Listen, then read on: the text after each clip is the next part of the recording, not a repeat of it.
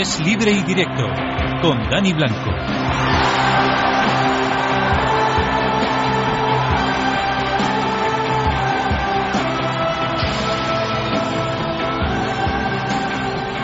Veinte segundos pasan de las 12 de la noche hasta la 1. Toca deporte aquí la sintonía de Es Radio, es libre y directo. Nos hemos dejado ya el 25 de julio, ya estamos en pleno 26 de julio del año 2012 y mañana ya, eh, hoy, queda un solo día para los Juegos Olímpicos que comenzarán oficialmente el viernes, aunque ya ha comenzado la competición. Amalia Varela está en la parte técnica, Dani Blanco, Dani Ortín, le saludan en nombre de la redacción deportiva de Es Radio y esto arranca ya.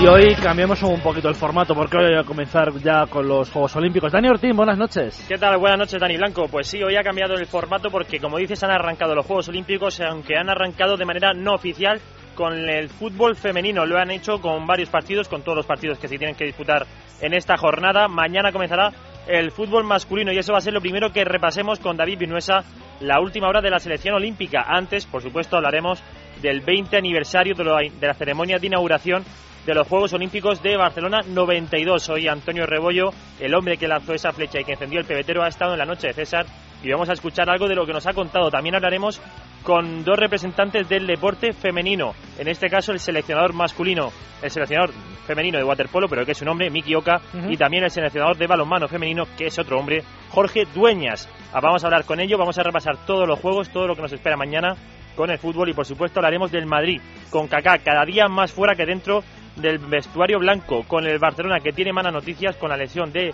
Muniesa y con el resumen de todos los partidos amistosos que se han disputado hoy, entre ellos el del Atlético, que atención ha perdido 1-0 con el Celta. Y por supuesto vamos a bajar hoy a la segunda división y vamos a hablar con un hombre que en su momento nos hizo campeones de Europa y que ahora está ayudando al Villarreal a volver a la primera, a la división grande. Y luego ya acabaremos con baloncesto porque nos espera el hombre que va a dirigir ahora a la cefa Estudiantes, Chus Vidorreta. Son las 12 y casi 3 minutos, 11 y 3 en Canarias. Hablamos ya aquí en Les Libre Directo de los Juegos Olímpicos.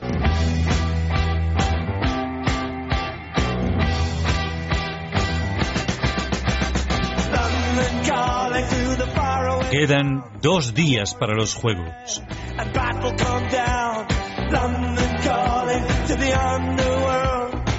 Y está sonando como habitualmente suena el London Calling, pero yo creo, eh, Dani, que es hora ya de que a dos días del comienzo, o a, prácticamente a un día del comienzo, suene por primera vez aquí en Es Libre y Directo la sintonía oficial de los Juegos Olímpicos de Londres. Race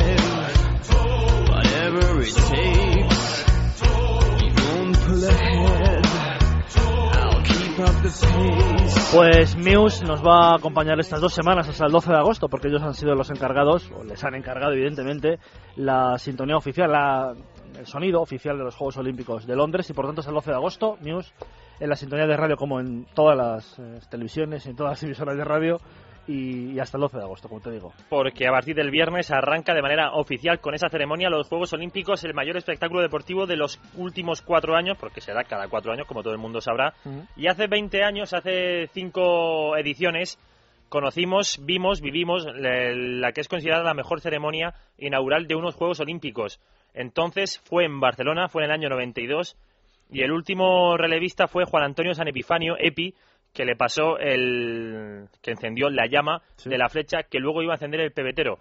El hombre que lanzaba esa flecha, que sostenía ese arco, se llama Antonio Rebollo y hoy ha pasado por los micrófonos de radio en Es la Noche César y nos ha contado algunas cosas. Por ejemplo, que tenía miedo a que si fallaba, literalmente le cosieran a gorrazos. Totalmente concentrado, ten en cuenta de que el, el entrenamiento que se realizaba para la alta competición y sobre todo en deportes de precisión eh, tienes que, que, tirar una flecha y es oro u oro, no hay tutía. Si fallas, pues mira, en este caso si hubiera fallado me había hecho famoso gorrazo seguramente. Es, es, espectacular esta última frase, es verdad que lo hubieran... Bueno, hubiera sido un detalle feo, pero hombre, evidentemente todo estaba preparadísimo. Dani, todo estaba niquelado, ¿eh? yo diría que niqueladísimo para que todo saliera bien. De hecho, todo el mundo habla y todo el mundo asegura que ha sido, si no la mejor ceremonia Sí, inaugural de la historia, entre las mejores. Yo que la viví siendo bastante joven, creo que es de las mejores, si no por decir, ah, yo sí lo voy a decir, venga de mojo, la mejor ceremonia inaugural que hemos visto. De hecho, este hombre, Antonio Rebollo, es de la opinión que tenemos aquí en esta casa, que la de Barcelona fue la mejor ceremonia. Él estaba allí viviéndola y por más que ha visto luego otros juegos después, sigue insistiendo, Barcelona fueron los mejores. como las Olimpiadas de Barcelona 92, yo que me perdonen los demás países, pero no ha vuelto a ver ningunas.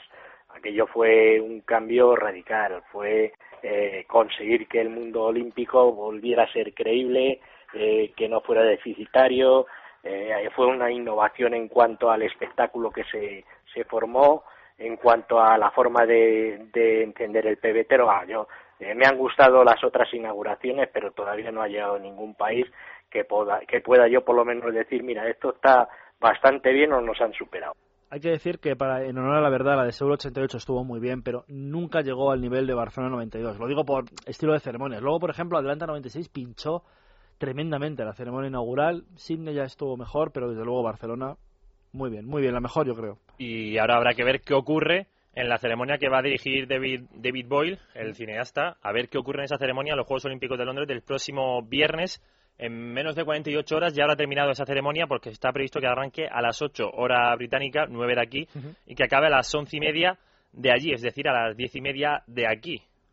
Esto no se alarga, no a las 12 y media, perdón, de aquí. las 12 y media de aquí. No, no vaya a ser que... Acabo de hacer un lío con las horas. No, o sea, 9 de la noche. 9 de aquí, 12 y media de aquí. O sea, quiero decir, 3 horas y media de ceremonia. Tres horas y que es media. lo habitual eh, en los Juegos Olímpicos. Que no se crea nadie Que no que, me esto, corran ni a gorrazos. que esto es una ceremonia que dice va, va a durar muchísimo y a ver a qué- a qué hora acaba. Que está todo cronometradísimo. ¿eh? Los 210 minutos que dura la, la ceremonia, perfecto. Y es que hay que estar muy bien, muy cronometrado y sobre todo tener mucha templanza si te toca ser la última persona que enciendas el pebetero. En este caso, insistimos, Antonio Rebollo fue esa última persona, fue quien lanzó la flecha y no podía tener ni un solo nervio a la hora de lanzarla. Por la cabeza no se te pasa nada eso. Tú yo en ese caso estaba totalmente pendiente de el tiempo que tenía que dejar que se quemara la flecha, porque si lo dejaba mucho tiempo se apagaba y si la tiraba antes se podía apagar también. Entonces tenía que, que estar pendiente de ello y que hiciera- coincidir con el momento justo de la música también. O sea que, que allí no, no te daba tiempo a nada más. Si, te, si me hubiera dado tiempo a hacer ese tipo de, de pensamientos, seguramente que algo eh, que no nos gustaría a nadie hubiera ocurrido. Bueno, pues ya saben, a las 9 hora española arranca la ceremonia, a las 12 y media está previsto que finalice y la dirige Danny Boyle. Eh, El doce- tercer Dani. 12 y 8 minutos, 11 y 8 en la Comunidad Canaria. Y como todos los días, nos eh, vamos a hacer eco de otros deportes minoritarios, pero antes de ello, tenemos que hablar eh, de los eh, que debutan mañana, de los eh, jugadores olímpicos españoles de fútbol, que mañana ante Japón, 4 menos cuarto, juegan en Glasgow, en el Hampden Park. Buenísimos recuerdos para todos los madridistas. Allí eh, ganó el Real Madrid la novena Copa de Europa, 2002, con aquel golazo de Zidane. Eh, pues mañana en Hampden Park, 4 menos cuarto, España-Japón. David Inoesa, buenas noches. Buenas noches, Dani, ¿qué tal? Mañana, 4 menos cuarto, es el gran debut ante Japón, pero David, con una mala noticia. Muniain, por lo menos en este primer partido, no va a llegar para jugarlo. Sí, llevábamos mucho tiempo intentando ver si iba a poder llegar, los médicos eran poco optimistas, él justo cuando viajaban a Londres, camino de Glasgow, también dudaba. Y al final, pues nada, al final el Muniain no va a arriesgar, se va a quedar en la recámara. Y bueno, hay partidos mucho más importantes, hay que tener calma, hay que tener la conciencia de que el torneo esperemos que sea largo y por supuesto Muniain va a estar en el primer partido no, pero bueno, poco a poco hay que intentar meterle en la dinámica, que no arriesgue y, y meterle ya en el inicial porque creo que tiene un puesto fijo. Eh, de todas maneras, vamos a escuchar mejor las palabras de Iker Muniain porque va a ser el que mejor nos va a explicar cómo, cómo se ve. Yo he recomendado que no. He recomendado que se, se incorpore al grupo y que entonces sea a partir del otro partido. Desde primero pues, preferiría que no participara. Digo, es que tampoco está entrenado como para, para jugar, puesto que ya habéis visto que hasta ayer no hizo alguna carrera al 100%, o sea que eh, creo que precisa unos días más de entrenamiento. El doctor Guillén, hablando de Iker Muniain, no va a estar mañana pero sí que va a estar el domingo ante Honduras y luego el miércoles ante Marruecos. Ante Marruecos. Como dices tú, David, yo creo que es mejor que Muniain no juegue mañana, evidentemente si no está no va a jugar, y que juegue los partidos que tienen que jugar, que son los decisivos en el grupo, que son los del domingo y los del miércoles ante Honduras y Marruecos. Sí, hay que tener en cuenta además que tenemos plantilla suficiente para afrontar los Juegos Olímpicos. Hay muchos jugadores, mucha competencia. Se oye mucho que puede ser Rodrigo el sustituto de Muniain. También está Tello, un jugador muy rápido con mucho desborde. Y hay que tener calma. Tenemos un equipo muy completo, con muy buenas armas y con muy buenas variaciones en casi todos los puestos. Por lo tanto, tenemos que estar tranquilos y Muniain, si tiene que esperar al segundo partido, en este caso, como, como bien tú dices, ante Honduras tendrá que esperar y yo creo que tiene un puesto fijo. De todas maneras, en cuanto se recupere, seguramente estará en el once de Luis Milla y ahora lo que tiene que hacer es intentar tomárselo con calma. Es difícil porque un debut en los Juegos Olímpicos siempre es importante para cualquier jugador, pero seguramente le tendremos ahí y disfrutaremos con el jugador del Athletic. Eh, los que sí que van a estar mañana en el once son De Gea y Mata. Hablo de estos dos jugadores porque me parece que son de los mejores, evidentemente, que tenemos en la selección, David, pero es que además el que fuera guardameta del Atlético ahora en el Manchester y Mata campeón de Europa tienen que tener cabida en una selección olímpica. Y tienen que llevar los galones, además. Son dos jugadores que tienen que llevar el mando del equipo. De Gea ha estado en el Atlético de Madrid, ahora en el Manchester United, sabe lo que es la presión y tiene que ser uno de los líderes del vestuario. Es un grandísimo portero, va muy bien por alto, tiene grandísimos reflejos y yo no veo mejor guardameta para esta selección. En el caso de Mata, qué decir del jugador del jugador asturiano. Es un baluarte en todos los equipos en los que ha estado. Fíjate lo rápido que se hizo con el liderazgo en el Chelsea y tiene que aportar su experiencia. Son dos grandes jugadores y tienen que liderar o tienen que ser uno de los líderes de esta de esta gran selección olímpica que tenemos. Eh, vamos a escuchar a los dos. Hoy De Gea y Mata han hablado del debut ante Japón. Bueno, es una competición que hace, hace muchos años que, que no se gana, muchos años que no se participa y para cualquier deportista el tener una, una medalla olímpica es, algo muy grande. Sensaciones positivas, con ganas ya de que empiece. Sería fantástico para mí, ¿no? Con, con mi edad eh, y gracias a lo que he ganado, la suerte que he tenido de poder ganar esos torneos, ahora poder conseguir una medalla sería fantástico para mi carrera. Creo que es un fútbol vistoso y una forma de jugar eh, que llama la atención y creo que es la mejor manera o el mejor camino para intentar ganar. Bueno, para terminar, David, mañana es el debut, eh, que todo salga bien, pero yo creo que ante Japón. Es verdad que, ojo, eh, que Luis Milla anunció que Japón juega bien al fútbol, pero me parece que tendríamos que comenzar con los tres puntos, ¿no? Sí, además los jugadores lo tienen claro. El, el mayor enemigo que pueden tener son ellos mismos. Somos un equipo que juega bien, que toca la pelota y si nosotros tenemos el control del esférico es muy difícil que el rival te quite el balón y te genere ocasiones. Lo han ido repitiendo a lo largo de toda la concentración. Tienen que ser ellos mismos, no pueden cambiar sus armas y bueno, también dependemos un poquito de, uno de los peligros que decían las lluvias. Sabemos que en Escocia me parece que llevan 200 días consecutivos lloviendo. Tremendo. Es muy complicado jugar cuando el césped está más pesado, está mojado, es más, más difícil combinar, pero en principio al, al seleccionador español le confirmaron que no iba a llover, así que uno de los peligros que tenía ahí en mente Luis Milla no, no va a estar, que es el, es el agua. Así que tranquilidad, intentar conseguir eh, el dominio del esférico cuanto antes y atacar, atacar, atacar e intentar minar a Japón que no toque el balón, porque además recordamos que el equipo japonés tiene mucho gusto por tocar el balón pero si no lo tiene va a sufrir mucho y España debería ganar no con comodidad, pero sí con solvencia. Pues mañana lo viviremos aquí en la sintonía de Es Radio. Gracias, David. Muchas gracias a ti, Dani. Mañana a partir de las 4 menos cuarto y mañana, eh, de hecho, comienza un poco la programación olímpica en la sintonía de radio porque en todos los boletines informativos tendrán información y este partido, boletín de las 4, boletín de las 5, eh, con el resultado al minuto de cómo va este España-Japón que comienza mañana la selección olímpica alza el telón en los Juegos. Y además también, después de alzar el telón, eh, a las 4 menos cuarto, recuerden, sobre las 5 y media, 6 menos cuarto, el final del partido, pues todas las, eh, bueno, no hay más pruebas para los españoles, pero es verdad que luego nos repasa Dani Ortín que el fútbol también es mañana con todos los partidos de esta primera jornada masculina en el torneo del fútbol. Ya el viernes llegará la ceremonia inaugural. Tenemos esta semana eh, y la pasada protagonistas de los Juegos Olímpicos y queremos hoy ahondar en el deporte femenino, porque dos equipos en bloque, eh, waterpolo y balonmano, tienen bastantes opciones de llevarse algo importante en estos juegos. El seleccionador de waterpolo femenino es el histórico Miki Oka. Hola Miki, buenas noches. Hola, buenas noches. Oye, eh, lo, que, lo que pregunto siempre en esta sección a todos los deportistas que están pasando, retos de la selección femenina para estos Juegos Olímpicos. Bueno, pues eh, a este, este equipo lo que quiere, tras el, el objetivo cumplido de habernos clasificado, es ahora ya que estamos aquí, pues intentar luchar por una medalla. Vamos a vamos a muerte a por ella. Mm, mm, Explica, también comentamos en- para que los que no tengan tanto conocimiento del waterpolo, como evidentemente podéis ser vosotros, eh, el sistema de competición de los juegos, eh, ¿cómo, cómo lo tenemos en esta ocasión? Bueno, pues son, en el caso del femenino, son ocho equipos Sí. los que están en los juegos, de ahí la, la dificultad de clasificarse, porque normalmente todas las disciplinas son doce.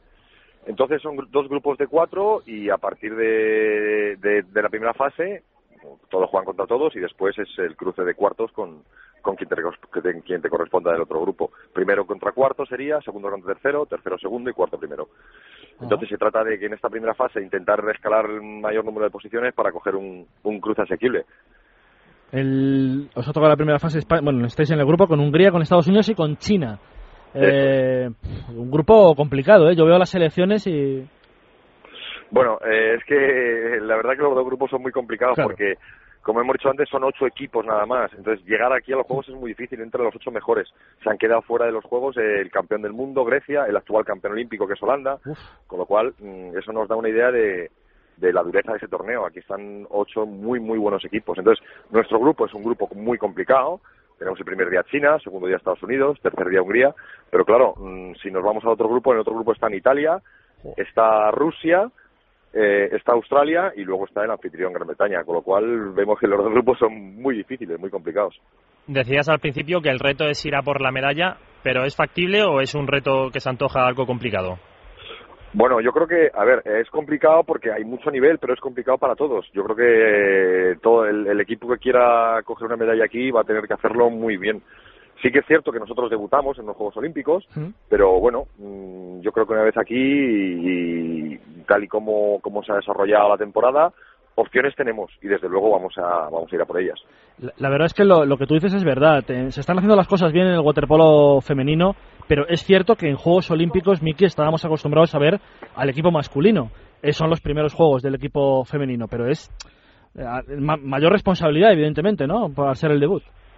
Bueno, no, no lo sé, no lo sé. Yo procuramos, procuramos todos, pues, eh, apartarnos un poco de eso y centrarnos en lo que tenemos aquí, que es el, el trabajo de cada partido, el hacer las cosas como sabemos hacerlas y hacer el juego que sabemos hacer. Y bueno, a partir de ahí, siguiendo nuestro estilo, mm, ver hasta dónde llegamos, dar el máximo de nosotros y ver hasta dónde somos capaces de llegar. Y como seleccionador del equipo femenino, ¿cómo ves al, grupo masculino? Bueno, el grupo masculino es un grupo, yo creo que es un equipo que está trabajando también muy bien. Lo que sucede es que el circuito masculino eh, es también un, un- un circuito pues de muchísimo nivel. Hay muchos equipos de mucho nivel y entonces eh, la diferencia, aunque pueda parecer extraño lo que digo, la diferencia entre el primero y el octavo no es tan grande, sino es mínima. Son hay ocho, nueve equipos de un grandísimo nivel y muy, muy, muy igualados y van a ser partidos que mm, cualquier equipo se los puede llevar. Entonces, vamos a ver, vamos a ver cómo se desarrolla el torneo. Bueno, y ahora echando un poco la vista atrás, hace 20 años tú participabas, ahora estás entrenando. ¿Qué, qué hay mm, da más nervios? ¿El estar en la piscina bañándote, mojándote o estar desde fuera? bueno, no lo sé, son, son dos experiencias muy diferentes, la verdad. Son muy diferentes. Eh, no sé mm, lo que será más, dónde pasaré más nervios aún. Aún no hemos debutado, pero vamos, lo que sí te puedo decir es que afronto estos juegos como si fuesen mis primeros juegos, porque de hecho son mis primeros juegos como entrenador. Entonces, bueno, vam- vamos a ver. El, el, el primer día podremos hablar de cómo me he sentido de nervioso. De momento no lo sé. El, estamos viendo estos días, eh, Miki, la- aquel partido de Barcelona 92, que yo creo que fue un antes y un después en el waterpolo español. De verdad, luego ganaste el oro en Atlanta 96, pero aquel día de, de perder la, la final contra Italia en Barcelona 92 fue tremendo, ¿eh? Pues sí, la verdad que Tremendo, sí. La, la verdad que fue eh, aunque aunque parezca extraño, ¿no? Pero sí que fue un poco fue muy duro, muy Sí, duro sí. porque bueno, es cierto que ganamos una medalla de plata olímpica, que es un, un gran mérito, nunca se había conseguido antes.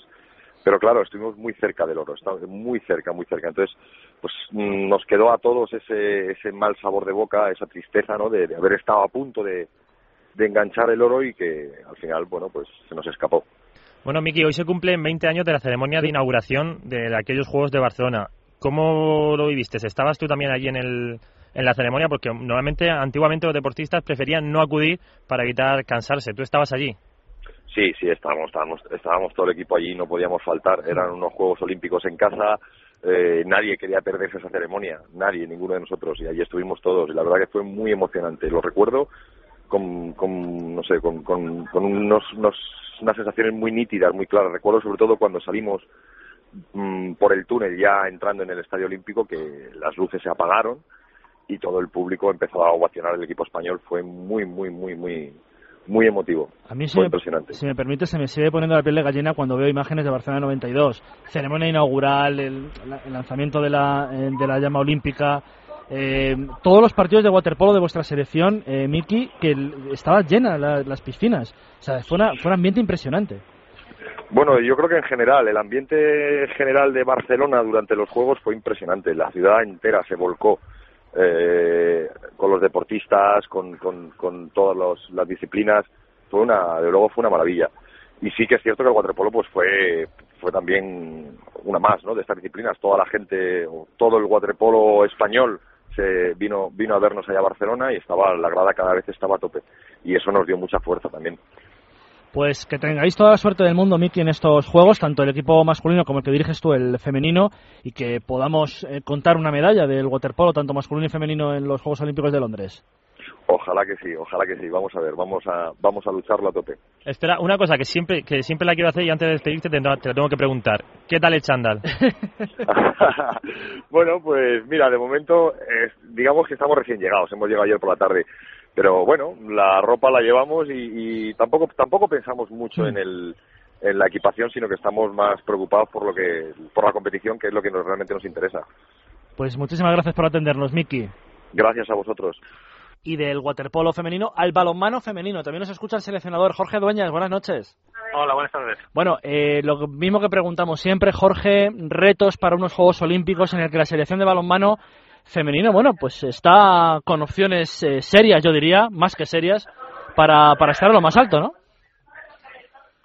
Bueno, estamos en los Juegos, que ya de por sí es un mérito importante, porque aquí están los mejores equipos eh, y es difícil el día al clasificarse.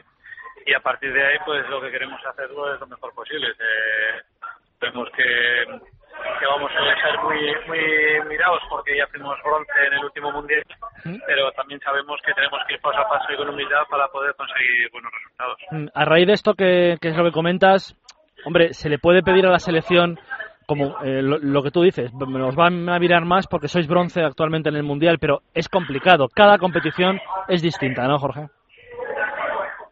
Creo que en, el Mundial íbamos un poco tapados de- de equipo que no aspiraba a estar en las medallas y fuimos creciendo según iban pasando las jornadas. Y sin embargo aquí pues ya los equipos ya nos miran con mucho más respeto y preparan mucho mejor los partidos y, y lógicamente va a ser más difícil sorprender. Pero bueno, nosotros eh, vamos a intentar que el juego que hicimos en Brasil lo podamos desarrollar igual o mejor y, y, bueno, sabiendo que todo esto es muy complicado, es intentar pelear por, por estar, estar lo más arriba que podamos. Hombre, me contestarás ahora que son los Juegos Olímpicos y que van las 12 mejores selecciones, pero el grupo con Noruega, con Dinamarca, con Francia, con Suecia y con Corea del Sur pf, no es de lo más de lo más halagüeño, ¿no? Hombre, ya de inicio creo que tenemos un grupo muy complicado porque estamos los cuatro primeros del Mundial, Claro. eh, Suecia de su campeona del mundo, eh, perdón, de su campeona de Europa y Corea como campeona de Asia, que además eh, siempre para muy bien los Juegos Olímpicos, pues es un grupo muy complicado, ¿no? Cada partido mm, supone una, una entrega muy grande y, una lucha terrible en la que creo que va a haber mucha igualdad y cualquier detalle puede puede desequilibrar el, el, resultado a favor de uno otro. Entonces, bueno, pues eh, con, con, con ir partido a partido y con, y con los pies en el suelo sabiendo que, que hasta el día 5 tenemos que pelear a tope para pasar en los cruces de cuartos. Es decir, que es una tontería ahora mismo, Jorge, pensar en el cruce de cuartos, ¿no? Pero eh, yo creo que pasa en todas las competiciones que, que son así, con cinco partidos, con seis equipos en el grupo, porque cada partido es tan complicado que para qué pensar en una posible clasificación a cuartos si no, si no está conseguido nada, ¿no? Exactamente, creo que lo primero es, es pensar en que tenemos que pasar esa primera fase y yendo partido a partido, porque puede haber mucha igualdad, incluso que se decida por, por goles averajes y resultados equilibrados, entonces el, el cruce de cuartos es nuestro primer objetivo, pero sabiendo que para llegar ahí hay que, hay que ir cumpliendo objetivos, que es cada partido. La vida allí en la Villa Olímpica. Perdona, que no te he oído. Sí, te decía que más allá del aspecto deportivo, ¿cómo está siendo la vida allí en la Villa Olímpica? Bueno, pues ayer llegamos eh, con un poco de retraso por problemas de vuelos y de maletas y bueno, y un poco pesado, ¿no? Y bueno, pues un poco eh, el tema de los desplazamientos es un poco pesado porque hay mucho tráfico y se hace muy lento, pero lo demás lo que es la convivencia en la villa, el ambiente deportivo y de tanto colorido, de tanta gente deportista, yo creo que es muy agradable y es una, una experiencia inolvidable. ¿no? Y las habitaciones que leímos que bueno, algunas camas eran pequeñas, que no era lo más cómodo, todo bien, ¿no? Por ahora. Sí, la verdad es que, vamos, eh, lo habían puesto un poco negativo, pero nosotros eh, vemos que está dentro de la normalidad. Tenemos unas habitaciones correctas, son nuevas, limpias, y creo que en ese sentido no, no tiene que haber ninguna queja. Oye, ¿te imaginas, Jorge, eh, allá por finales de los Juegos, Valero Rivera celebrando una medalla con el combinado masculino y tú celebrando una con el combinado femenino? Qué éxito para el balonmano español, ¿no? Sí, hombre, nos gustaría, nos gusta a todos el, conseguir algo importante, ¿no? Porque el balonmano necesita pues eh, seguir siendo un deporte que de éxito por como ha dado los últimos años. Lo que pasa que sabemos que, que va a ser complicado y que, y que la ilusión que tenemos eh, la vamos a tener palpable en todos los partidos, pero que, pero que tenemos que ir con moderación y con humildad para poder conseguir objetivos. Si al final se cumpliera ese objetivo de poder subir a por la medalla, llevar el chándal da igual, ¿no? Sí, al final... Incluso gustaría. Si, si es para una, a una causa de estas, es, yo creo que incluso agradable y divertido, ¿no? Creo que ha habido mucha polémica con el famoso chándal, pero creo que al final todo el mundo estamos estaríamos contentos si lo llevásemos en una ceremonia de medallas. Pues eh, que Jorge, que sea toda la, te, te deseamos toda la suerte del mundo en estos eh, Juegos Olímpicos, porque al fin y al cabo hemos vuelto a poner el balonmano femenino en el, en el escaparate, bronce en el pasado mundial, y a ver si estamos arriba en los Juegos Olímpicos. Vale, muchas gracias. Gracias, suerte, Jorge. Gracias,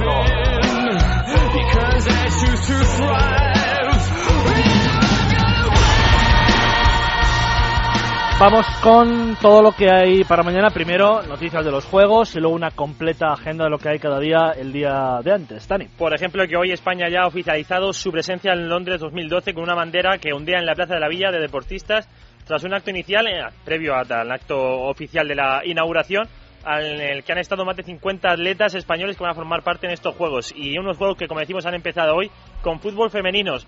Con fútbol femenino se han jugado varios partidos. Ha ganado Gran Bretaña 1-0 Nueva Zelanda en el primer partido que se ha jugado en la tarde de hoy. Luego Estados Unidos ha remontado y ha ganado 4-2 a Francia, Japón 2-1 a Canadá, Brasil 5-0 a Camerún, Suecia 4-1 a Sudáfrica y Corea del Norte 2-0 a Colombia. Un partido que se ha retrasado una, una hora porque antes de empezar ha aparecido la bandera de Corea del Sur y han dicho los dirigentes coreanos que con esa bandera no jugaban durante media hora para subsanar el error y luego otra media hora más que ha pedido Colombia porque sus jugadoras han quedado frías y no podían empezar a disputar el partido. Así que una hora más tarde ha comenzado el partido a las 10 menos cuarto, hora española.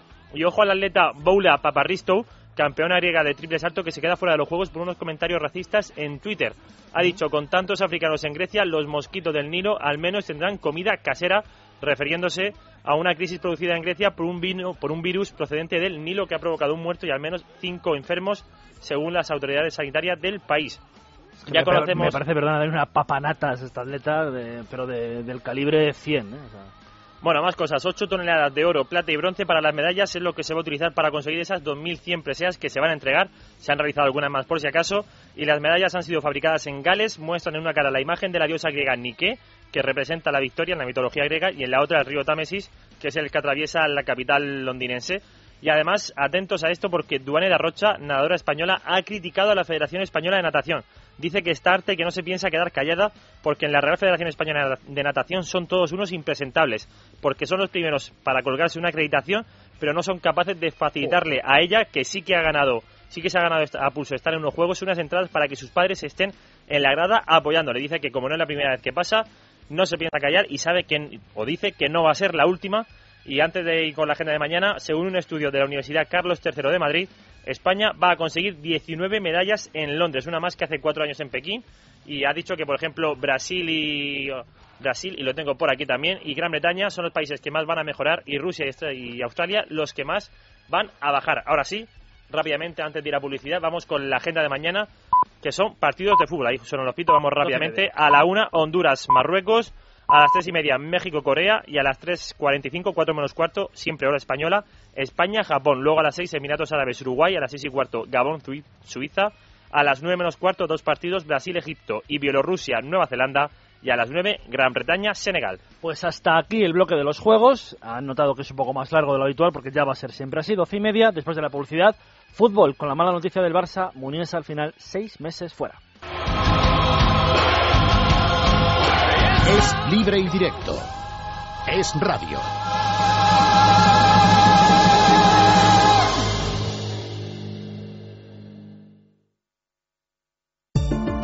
Su Audi está de enhorabuena. La unión de Castellana Wagen y Vallehermoso Wagen supone la mayor superficie de posventa de la marca Audi en Madrid. Con los mejores profesionales certificados y el mayor stock de recambios para tener su vehículo siempre a punto. Visítenos en Isla de Java 1, Vallehermoso 87 o en Audi Retail Madrid SA.es. A la vanguardia del servicio. Yo he cambiado mi caldera. Hemos, cambiado, nuestra caldera. Con el plan Renove de calderas de la Comunidad de Madrid, ahora puedes sustituir tu caldera por una de condensación. Así ahorrarás dinero y energía. Consulta tu ayuda. Plan Renove de Calderas. Comunidad de Madrid. La suma de todos. Estoy muy preocupada con mi hijo. Le cuesta leer, escribir, es hiperactivo. Centro Dionisia Plaza concertado con la Comunidad de Madrid. Atención padres, no te va a costar nada ayudar a tu hijo. Problemas para leer, para escribir, para expresarse, niños inquietos, hiperactivos. Llama por tu hijo. 91 307 9342. 91 307 9342. Déjate de historias es un nuevo magazine fresco, desenfadado y con un ritmo trepidante. Tiene como objetivo que los oyentes disfruten de la vida y de la radio a través de la música, el teatro, el cine, la poesía o la cocina y que aprendan con historiadores, psicólogos, abogados y médicos. Radio de emociones y de sentimientos, de pequeñas y grandes historias, de personas que pasan desapercibidas y de genios. Tenemos mucho que contar y más que escuchar. Todos los días aquí en Es Radio, de lunes a viernes de 12 a una y media de la tarde.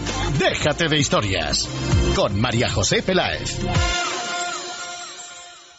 Cada vez que te duchas en lugar de bañarte, ahorras 150 litros de agua. Por 6.489.680 madrileños, son muchos litros. No podemos multiplicar el agua, pero sí el ahorro. Ese es el compromiso que tenemos todos en la Comunidad de Madrid. Súmate a él. Canal de Isabel Segunda Gestión. Cuidamos el agua. Tale camina durante horas en busca de agua, que además está contaminada y le provoca graves enfermedades. Ella no puede creer en las hadas, pero aún puede creer en las madrinas. Cuando mujeres como tú amadrinan a una niña, hacen realidad que reciban alimentos, agua potable y educación. Entra en amadrina.es o llama al 902 2080 10 y amadrina a un niño que te necesita. World Vision. En Guardamás, mini almacenes privados, resolvemos todos los problemas de espacio en su casa o empresa. Guarde lo que quiera, muebles, herramientas, documentos, con la máxima seguridad que nos dan nuestros 10 años de experiencia. Llévese su llave y acceda cuando lo necesite. Llámenos al 901 21 21 21. Guardamás, frente al aeropuerto de Barajas. Recuerde, 901 21 21 21.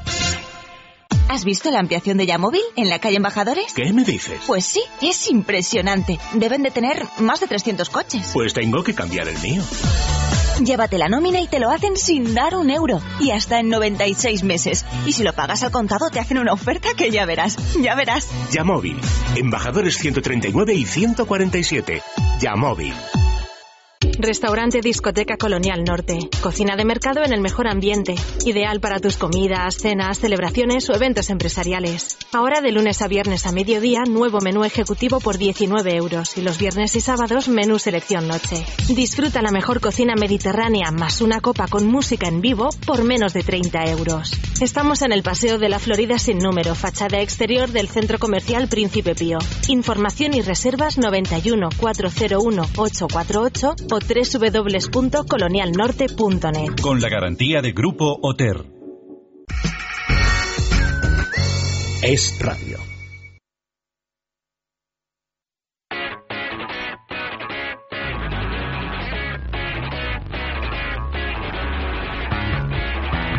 Es libre y directo, con Dani Blanco y Dani Ortín.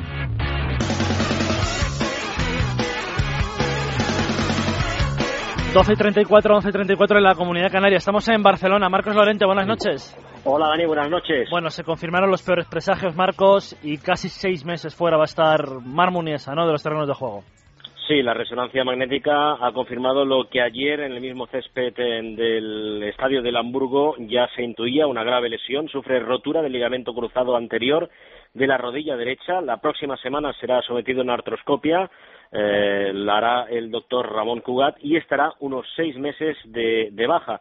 El propio futbolista en Twitter ha dado las gracias a todo el mundo por el apoyo que está recibiendo y de manera mm, animosa y tomándoselo con filosofía ha dicho que dentro de poco estará dando guerra otra vez y que ya queda menos. Eh, y sabes que no es un futbolista que, pese a su juventud, solo 20 años, eh, haya tenido eh, suerte con las lesiones. Todo lo contrario, esta es la segunda grave lesión de, de rodilla, porque recordemos, Dani, que en el 2008, con 16 años, sufrió la llamada triada, rotura de los ligamentos interno, externo y cruzado de la rodilla izquierda. Estuvo 10 meses alejado de los eh, terrenos de juego. Esa fue la rodilla eh, izquierda y, y ahora pues le toca la rodilla derecha. Eh, he estado leyendo algunas cosas en, en internet y, y en algún foro, Marcos, y dicen los expertos que si tienes la triada con 16 años es buf, muy complicado que luego, hombre, no, no quiero desanimar a nadie, eh, que por supuesto va a poder jugar al fútbol, pero que tenerla tan joven es, es un, un disgusto aparte de que, de que físicamente a lo mejor ya no puedes estar en los siguientes años tan bien como antes. Sí, él, él ya ha pasado por esto, eh, es un hombre fuerte, eh, según explicaba Tito Vilanova, que estaba convencido de que lo, lo va a superar.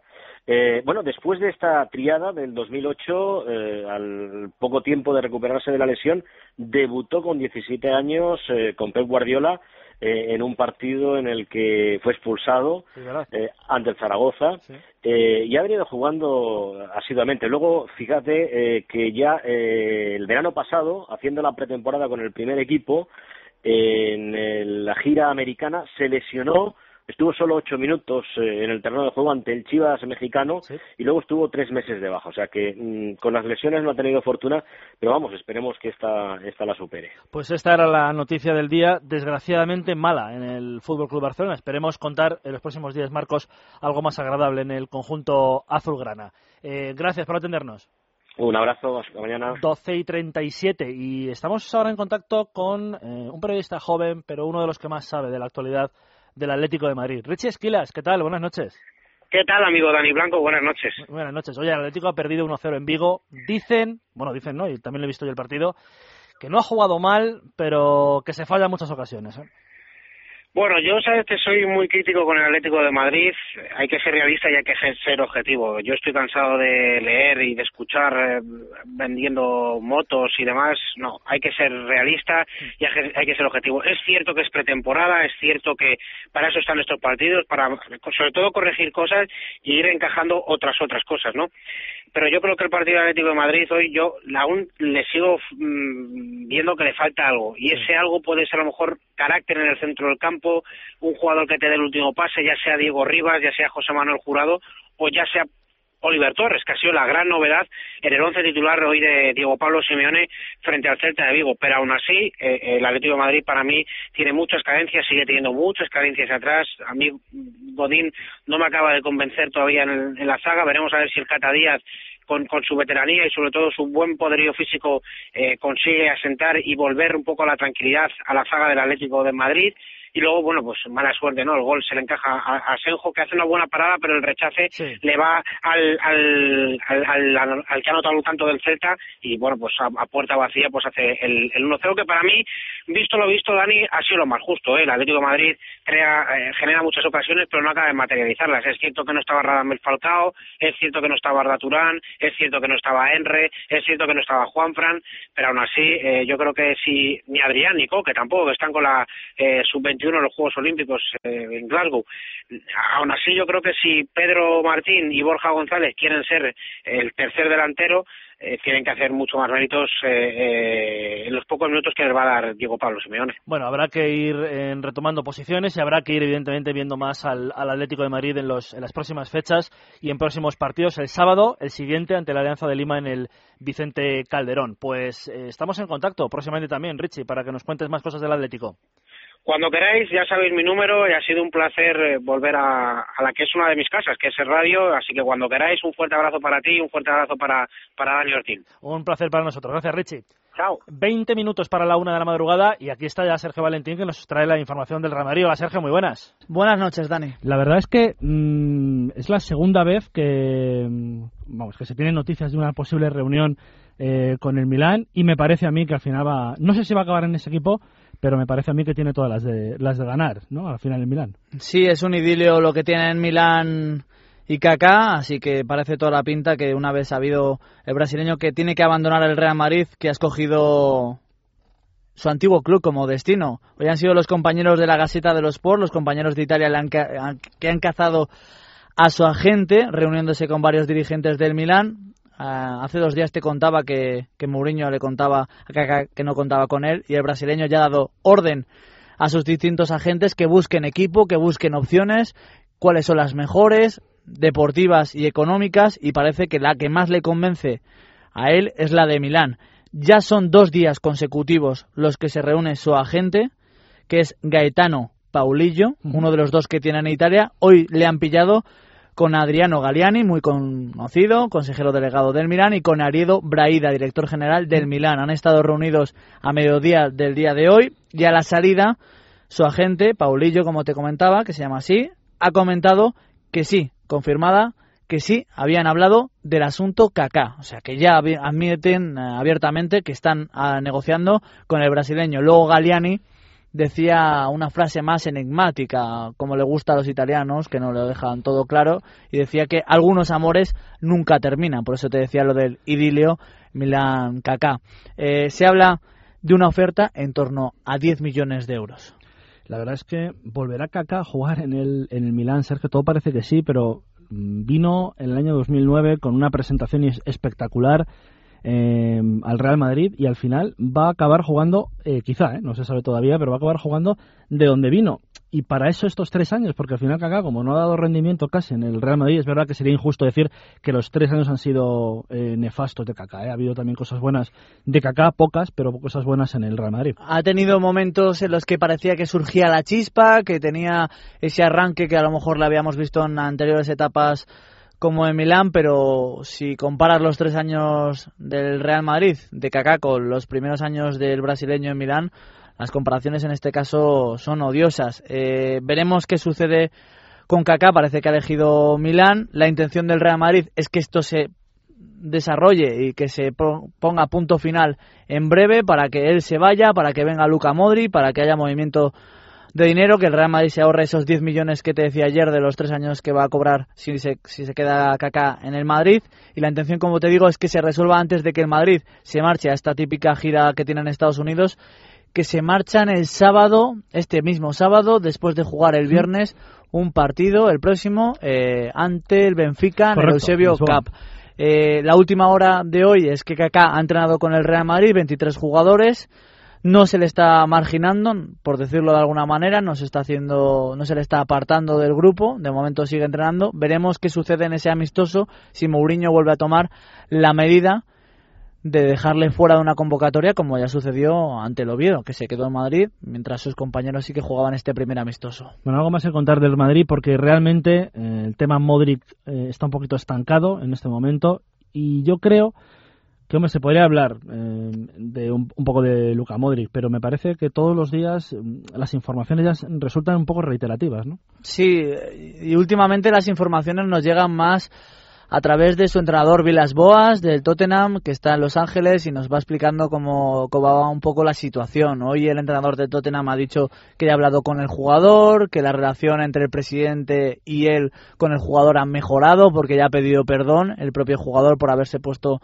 en rebeldía, han mejorado, pero Vilas Boas sigue insistiendo en que la oferta del Real Madrid, que serán de unos 30 millones de euros, eh, no llega a lo que ellos piden y que están siendo unas negociaciones muy duras, porque dice que es muy difícil negociar con un equipo que no se mueve en su oferta inicial y teniendo en cuenta que hay otros pretendientes, otros equipos que ofrecen más de lo que ofrece el Real Madrid. Bueno, y para terminar, lo de la cantera, ¿no? Que ayer 1-5 en Oviedo parece que dio buena sensación. Hay jugadores que ya se les tiene que echar que, que, eh, bueno, que echar un ojo porque valen para este Real Madrid.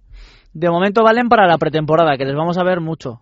Les vamos a seguir viendo en el siguiente partido ante el Benfica, porque de los que no jugaron ese partido podrían estar Sahin y Karim Benzema y, y poco más. Así que vamos a ver otra vez a, a Denis, que a mí sí fue el que más me, me gustó bien, en el partido de ayer ante el Oviedo. Eh, marcó un gol y hizo una asistencia, me parece, en el tercero a Granero, en un rechace dentro del área. Pero sí, va a ser interesante ver a esta cantera del Real Madrid, verle estos minutos que luego seguro que escasean durante la temporada, porque por mucho que diga Caranca, y digo textual, que han debutado un montón de jugadores del Castilla, porque Caranca dijo un montón, no sabía Sí, sí, el número, dijo un que- montón y no dijo el número.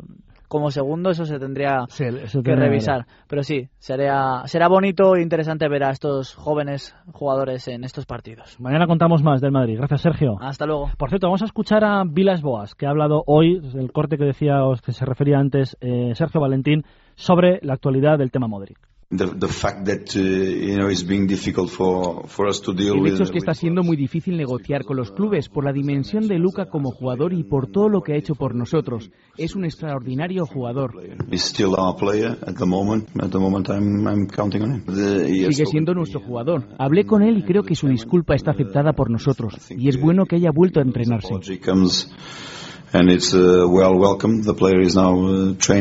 He comes and it's uh, well welcome the player is now uh, training 12 y 46. Visitamos ahora Villarreal, porque está en segunda división ahora el conjunto villarrealense, pero mm, no se han olvidado ustedes, yo tampoco, desde luego, de un campeón de Europa que se mantiene en el equipo. Marcos Sena, buenas noches. Hola, buenas noches. Eh, bueno, temporada dura la que se la que se presenta Marcos, segunda división, pero es un nuevo reto que hay que aceptar ya, olvidado, ¿no? El, el trauma del, del descenso. Sí, por supuesto. Nosotros ahora mismo estamos en la fase de preparación.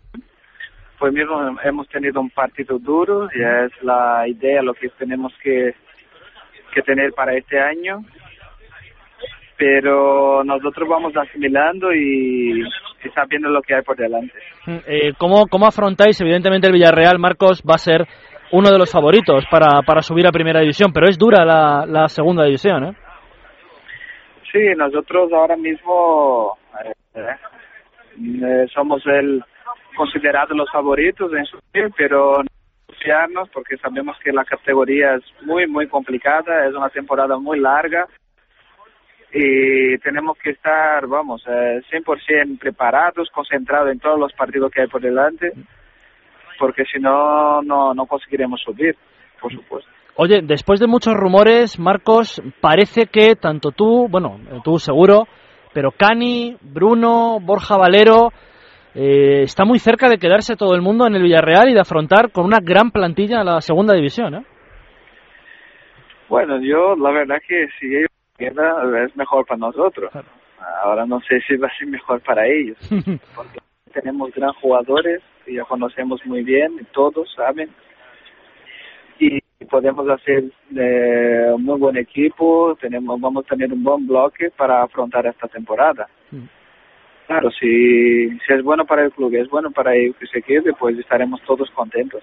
Eh, ¿Te asimiláis esta temporada como, por ejemplo, la del Atlético de Madrid hace 10 años, que era un grande en segunda, la del Deportivo el año pasado, un grande en segunda, y ahora el Villarreal, un grande del fútbol porque hace do- esta temporada ha jugado Champions en, en segunda división. Es- son parecidas, ¿no? Las temporadas. Bueno, a lo mejor sí, yo creo que por plantilla. eh, por supuesto que no quiero eh, comparar el Villarreal con la historia de Depor y ni mucho menos de, ni mucho menos del Atlético de Madrid, pero es cierto que el club tiene tiene un, bo- un, un- un, por supuesto presupuesto muy alto de segunda división que no es normal. Y tenemos una presión entre comillas, ¿no? Por por hacer bien la segunda la segunda división y poder meter el equipo en la primera división otra vez. Eh, las, eh, la, la última, Ser- eh, Marcos, para no molestarte demasiado. ¿Qué tal con el Mister? Es un chico joven, en el, equipo filial el año pasado, que se le da la oportunidad este año para dirigir al, al primer equipo. Pues muy bien, el Mister la verdad que está haciendo genial, eh, es un entrenador que, que tiene las ideas muy claras, eh, intenta hacer las cosas correctas y lo más simples posible, a lo que los jugadores os gusta y la verdad que yo en particular y estoy casi seguro que la gran mayoría está muy contento con él. Bueno, pues eh, que tengáis toda la suerte del mundo, Marcos. Gracias por atendernos y que el Villarreal retorne a la primera división. Que en junio estemos hablando de un retorno a primera. Muchas gracias. Ojalá. Un abrazo.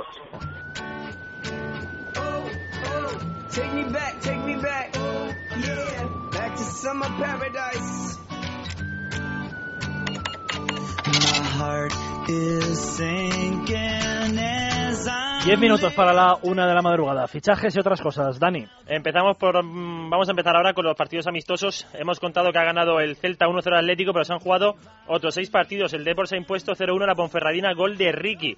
El Betis ha llevado el título ante el Atlético sanluqueño en el trofeo de San Lucas. Ha ganado 1-5, dos de Rubén Castro, otro de Agra, Jorge Molina y Jonathan Pereira. Y el Granada ha caído 2-1 con el Córdoba, el gol del Granada, obra de Orellana. Mallorca ha empatado 0-0 con Feyenoord. El Sevilla se ha impuesto 0-1 al Girona, gol de Diawara. Y el Valencia ha empatado 1-1 con el Arminia Bielef el alemán, gol de Feguli. Ya ha debutado Gago en el equipo de Pellegrino. En fichajes, Ezequiel Calvente, delantero del Betis, se va un año cedido al Friburgo alemán de primera. El, 20 el próximo 11 de agosto, además, jugará un amistoso contra el Betis. En Osasuna, Nekunan tiene la carta de libertad y deja el equipo al que llegó en el año 2006. El Granada ha hecho oficial el fichaje de Alex Bernal, que procede del Betis B. Y el Chelsea ha anunciado el fichaje del centrocampista brasileño de 21 años, Oscar, que juega en el Internacional de Porto Alegre y que ahora está concentrado con su selección para disputar los Juegos. Y termino con esto, Fabio Capello será presentado mañana jueves como nuevo seleccionador ruso. La caja registradora debería haber sonado con esta noticia. Fabio Capello, lo- la mortalidad que se va a llevar en Rusia. Eh, después de la Publi, saludamos al nuevo técnico de ASEFA Estudiantes.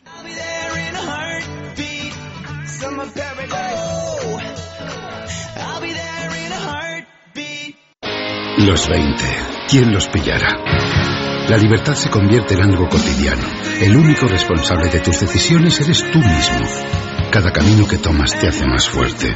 Vivir en un verano interminable, un agosto que no se acaba nunca. ¿Quién pillara los 20? El 9 de agosto extra de verano, el sorteo de los 20 millones de euros. Píllalos tú. 11. También en estancos, kioscos prensa, gasolineras y demás puntos de venta autorizados de la ONCE.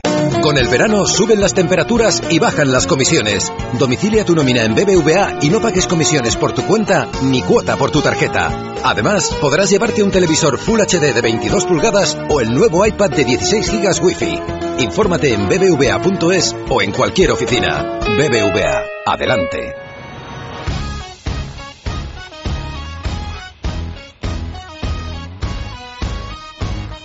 ASEFA Estudiantes descendió deportivamente el año pasado, pero eh, circunstancias económicas pues le han devuelto a la Liga Endesa. Eh, saludamos al técnico que va a llevar al equipo este año. Chus Vidorreta, buenas noches. Hola, buenas noches. Bueno, eh, me imagino que ilusionado porque no hay que olvidar, Chus, que este es uno de los históricos del baloncesto español. Sin duda, es un reto muy bonito para cualquier entrenador y yo así lo afronto, ¿no? Con mucha ilusión y bueno, pues con una repercusión importante tanto a nivel directo en todo lo que es mi entorno personal y familiar, porque ha supuesto una gran alegría, como a nivel de medios de comunicación en Bilbao, ¿no? Eh, ¿cómo, ¿Cómo has notado eh, al club? ¿Has, notado el ambiente? ¿Hay ganas de hacer algo, por lo menos, mejor, evidentemente, que la temporada anterior, que desgraciadamente el club estaba abajo en la clasificación?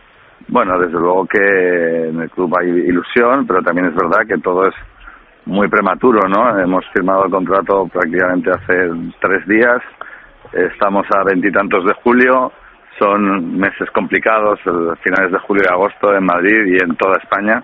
Entonces, bueno, yo creo que para coger el pulso real de cómo está el club, pues tendré que situarme ya en Madrid en el inicio de la pretemporada.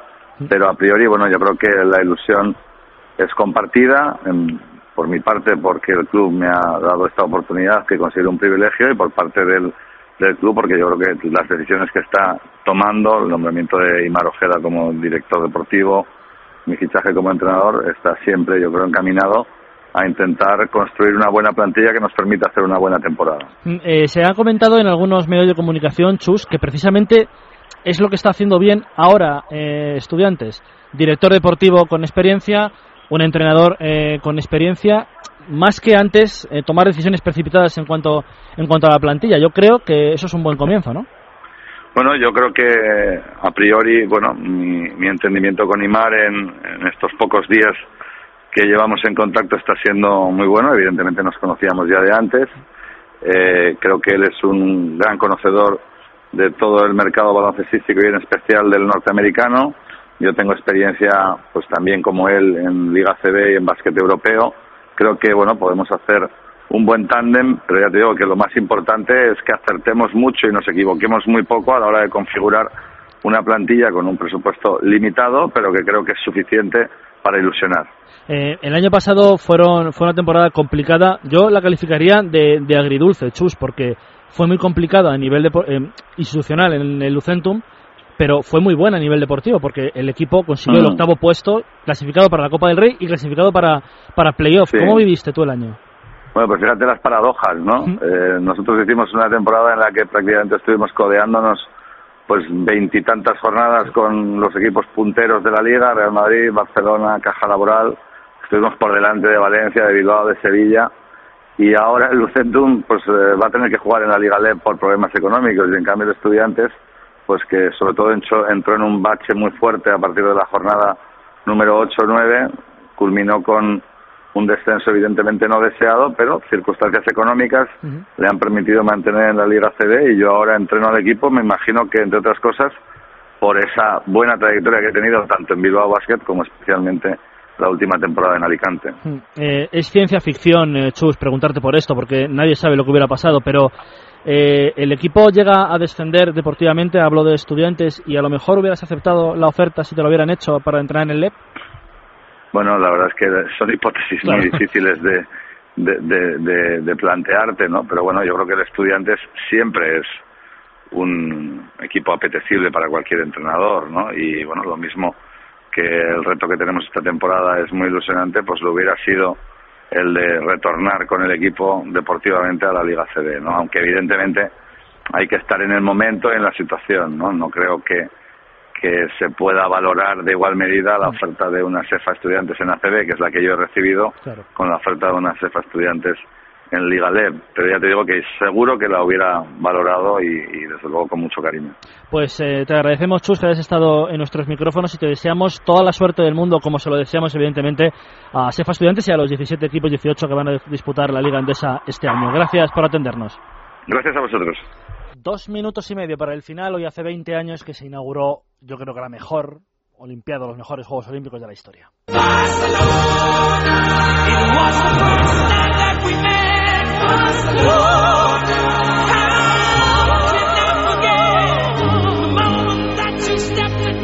Y para terminar, evidentemente, este es libre y directo. Otras noticias que nos ha dejado el día, Dani. Hemos elegido esta canción de Montserrat Caballé con Fede Mercury. Nuestro técnico Amalio quería elegir la de los Manolos y el Love My Love You. No tiene color. Mucho mejor esta. Hay que decir, por cierto, que Freddie Mercury estaba había fallecido siete meses antes de esta ceremonia, ¿eh? en noviembre del 91. Había fallecido Freddie Mercury. Bueno, que quería la de Amigo para siempre. Ah, para siempre, vale, vale.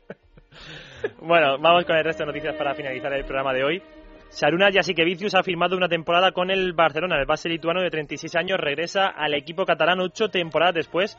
Recordemos que estuvo del año 2000 al 2003 y lo hace para sustituir a Víctor Sada, que deja el equipo y además el Barcelona también ha confirmado el fichaje del joven Alex Sabrine, de 19 años, para las próximas cuatro temporadas. Y en el Real Madrid ha renovado Sergio Rodríguez, lo ha hecho por dos temporadas más, llegó en el año 2010 y estaba firmado hasta 2013, va a seguir hasta 2015. Y atención a las últimas horas porque tenemos que estar muy atentos, ya que Eduardo Portera, presidente de la ACB, se compromete a admitir al Valladolid si paga los 118.9.289.000 euros que debe al Fondo de Garantía Salarial y tiene que hacerlo antes del viernes. Y termino con ciclismo. Hoy ha ganado la clásica de Ordicia el corredor vasco de Euskaltel. Gorka Izaguirre, su compañero Mikel Landa, ha renovado con el equipo dos temporadas más y estará en la Vuelta a España. Gracias, Dani. Hasta mañana. Hasta mañana. 40 segundos para terminar. Mañana en el bloque de Es la Noche de César Deportivo de 9 y 5 9 y 25 con Dani Ortín. A las 12 es libre y directo con Dani Blanco, Dani Ortín. Y ahora es Amor con Eva Guillamón, Amalio Varela estuvo en la parte técnica y a las 12 mañana volvemos. Hasta entonces, buenas noches.